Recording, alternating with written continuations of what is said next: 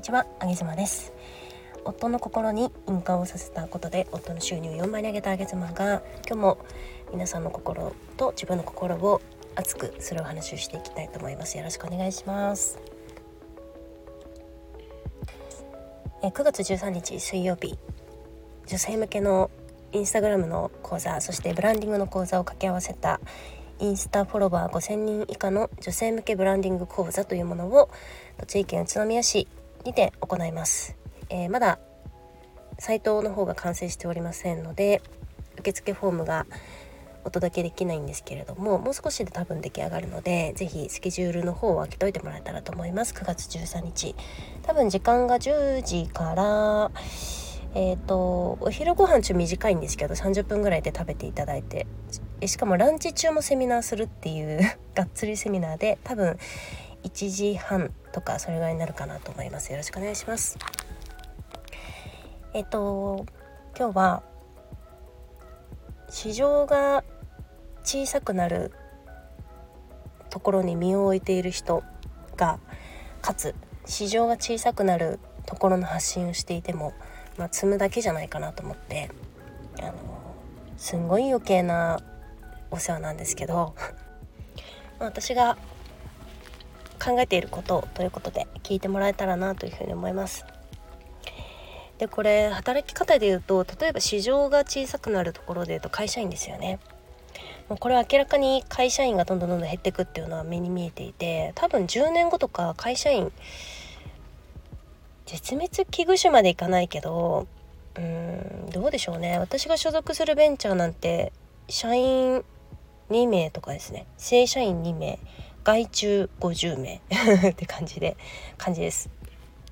多分そんな感じで回すんじゃないかなってほとんどの会社がですね。だ50人規模の会社っていうのは本当社員正社員12名。でえー、他全部外注みたいな感じで全然問題ないしその方が会社としても都合がいいし、えーと、働く人によってもとっても私はいいなと思っています。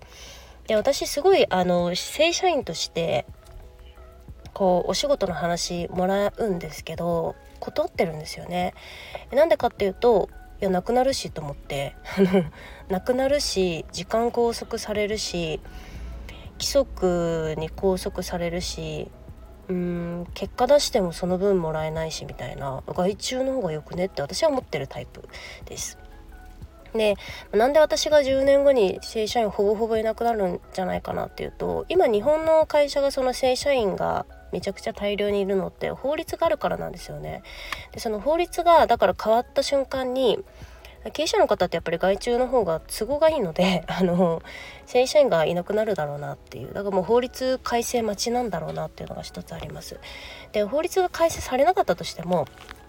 例えば10年後の今の法律だったとしても、まあ、明らかに正社員での働き方ってどうですか？一つの会社で、えー、副業ダメとか言っててそこに身をうずめるってあの働く側としてメリットありますかね？その一つの会社で昇進してもう給料とか役職上がるかもしれないけど自分の人生それでいいのかなって。で1日8時間とか働くでしょ？正社員の方って。自分の人生の 1, 時1日8時間ですよ。3分の1ですよ。でいろんなものを残業とか準備時間とかカウントすると多分1日10時間ぐらいになりますよね。通勤時間とかね。1日10時間って約半分じゃん。自分の旬な人生の約半分。ええー、って私は思っちゃう。でまあまあそのあの正社員どうこうって話をしたいんじゃなくて、まあ、結局だから正社員会社員っていうものは小さくなっていくんだろうななんて思うんですけど。でその中でなんか会社員向けの発信をするとかえっ、ー、となんかその副業してこうぜみたいな発信もちょっともう古いんじゃないかなと思ってるんですけど副業って何って思うしね。副業って会社員人生が1日10時間の会社員人生があって それ以外の時間を使って稼ごうってことですよね。まだ働くの？何時間働くんですか？1日。いやいやいやいやって思っちゃうな。うん。まあでも海外ってほぼほぼ正社員みたいな形ってもうもうほとんどないじゃなくなってきてるじゃないですか。だ日本はだいたい5年10年遅れるっていうんで多分だからもう遅くても10年後かなと思ってるんですけどだその会社員の働き方とか会社員の副業の仕方とかそういう発信してるっていうのは私はなんか市場がめっちゃ小さくなるところに今の自分の人生を投下して発信活動を頑張らなくてもいいんじゃないかなと思っていて。で狙い目狙い目ですよ。私が思う狙い目はだから最近私すごいいいなと思うのが例えば公務員の方のえーと、副業っていうのはすごいいいなと思います。だって公務員の方が副業 OK になるかもしれないじゃないですか。でそうなった時にいきなり優秀な方々が副業バーって始めるので 用意どんでバーって始めるので用意どんでバーって始めるってかなりあのなんかレースがいきなり開幕みたいな状態になるんでそうなった時に公務員の方がいきなりスタートダッシュ切れるように公務員の方の第二の人生みたいなあの発信内容はすごくいいんじゃないかなと思っています。であとはなんかすごい市場として大きくなりそうだなって思って見てるのはやっぱ脱サラ系ですよね。今のうちに会社員辞めて自分の事業どう大きくしていくかとか、まあ、自分の事業やらなくてもいいんですけど今のうちに会社員辞めて、えっと、要は業務委託外注としてどうやってお仕事を取っていくのかみたいななんかそこら辺のノウハウを発信してる人はあすごい時代にマッチしてるなと思うしマッチしてるっていうのは今今マッチしてないんですけど1年後2年後あたりにそういう波が来た時にその方っていうのは1年2年アドバンテージあるじゃないですかだから会社員が脱サラして外注として仕事をどんどんどんどん取っていくやり方の人っていうのが1年2年かけて構築できるんであこれはすごい賢いなっていうのを思いますよね。あとはえっとスタイフでもちょっと見たんですけど婚外恋愛のノウハウを教えてる人とかあ賢いなと思いましたね。婚外恋愛ももうもうもうじゃないですか。でももうだからああ今今すごいいいタイミングでやられてるなっていうのを思いましたね。あと市場で言うとうーんまあ、あとはシンプルにあれですよねそのスモールカンパニーっていう話ですけどその小さいコミュニティ小さい組織をどうやってうまく回していくかどうやって作っていくかみたいななんかそこら辺のノウハウの発信をされてる方も私的にいいなと思っていますもう大企業っていうのはどんどんどんどんそれこそなくなっていくしその正社員雇用っていうのもなくなっていくってなるとやっぱ会社としてすごいコンパクトになるんですよね。でたくさんの外注を抱えてみたいな感じになるのでそういう方々とどうパートナーシップを築いていくかどういうふうなコミュニケーションをとってその会社として